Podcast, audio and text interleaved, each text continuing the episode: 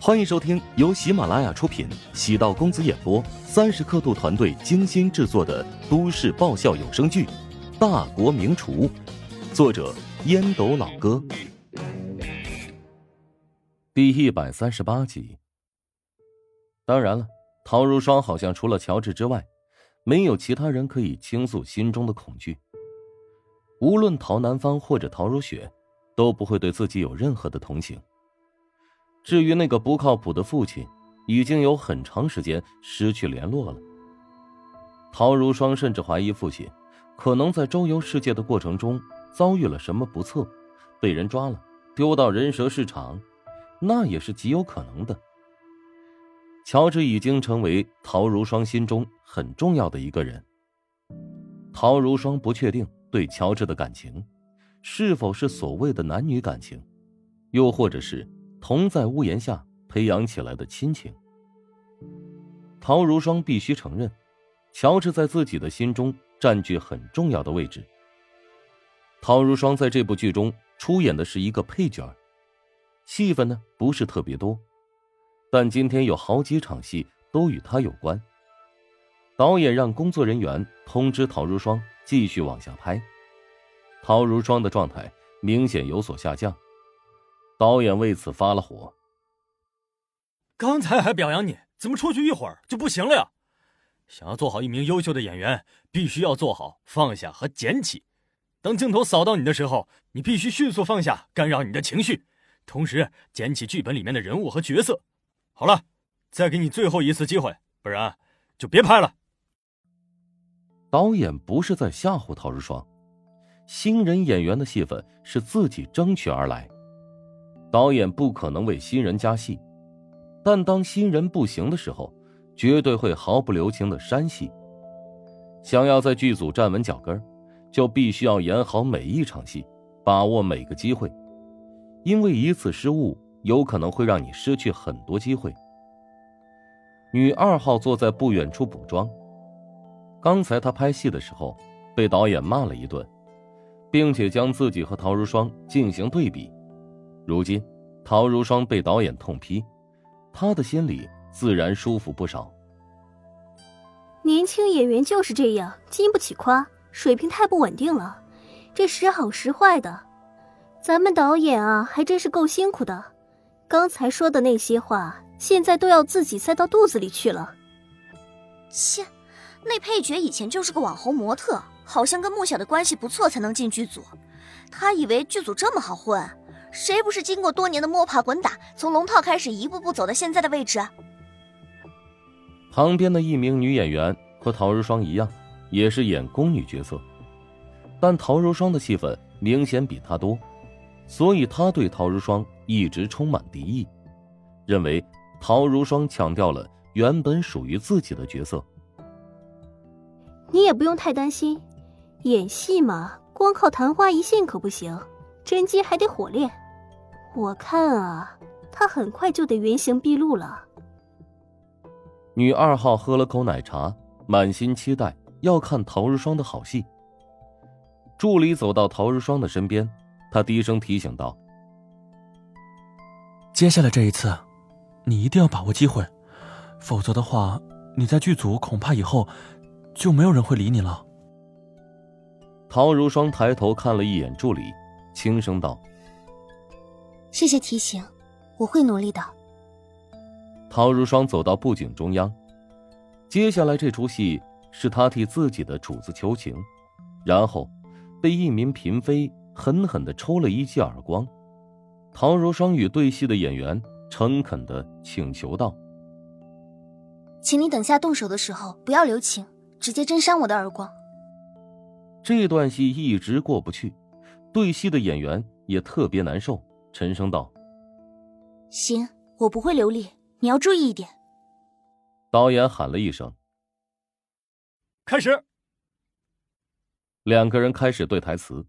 这次陶如霜的表情恢复之前的水平，语速恰当，情绪饱满有厚度。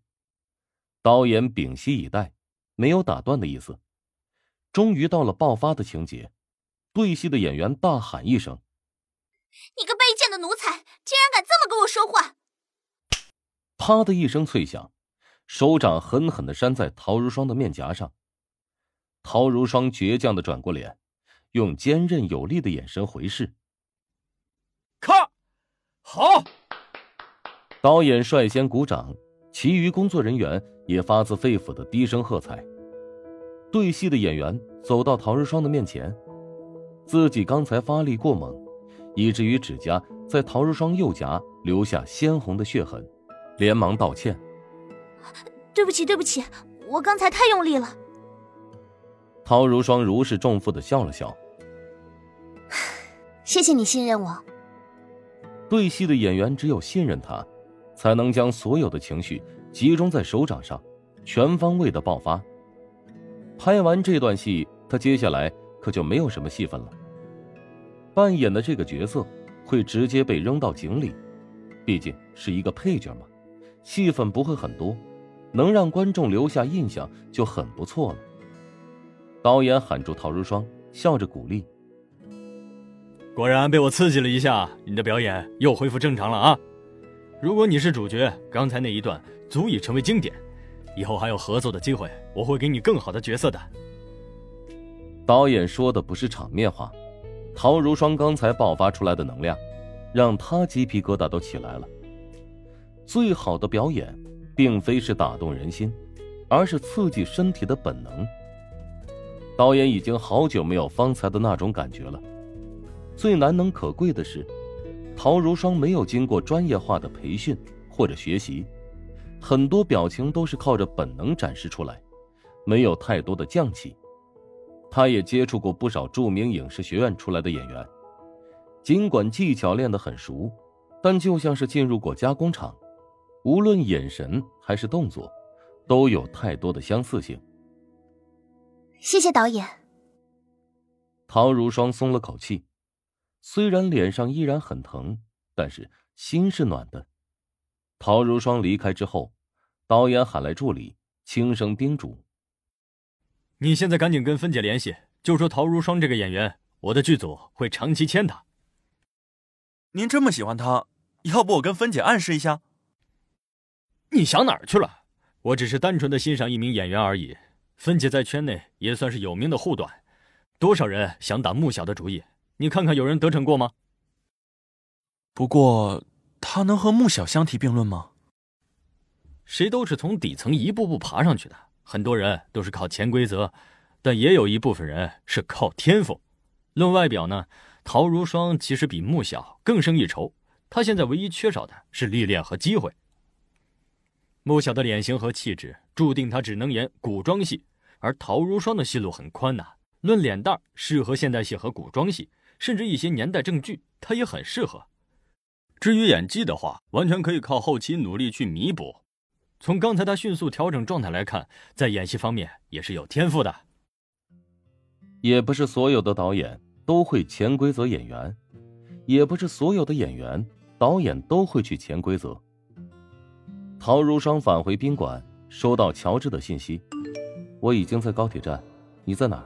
发个定位给我。”陶如霜很是意外，他原本只是想找个人倾诉一下，没想到乔治真的在第一时间赶来了。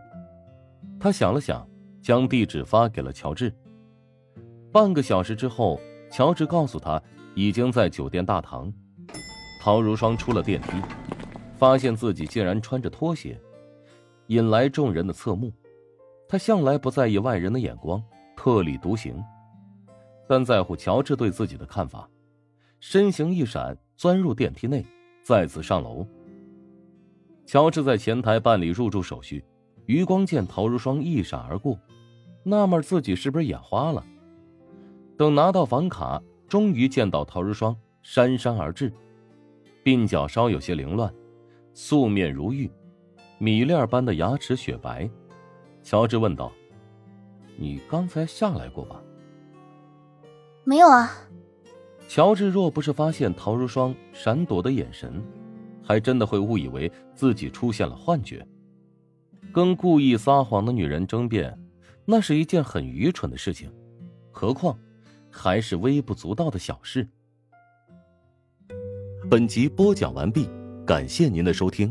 如果喜欢本书，请订阅并关注主播，喜马拉雅铁三角将为你带来更多精彩内容。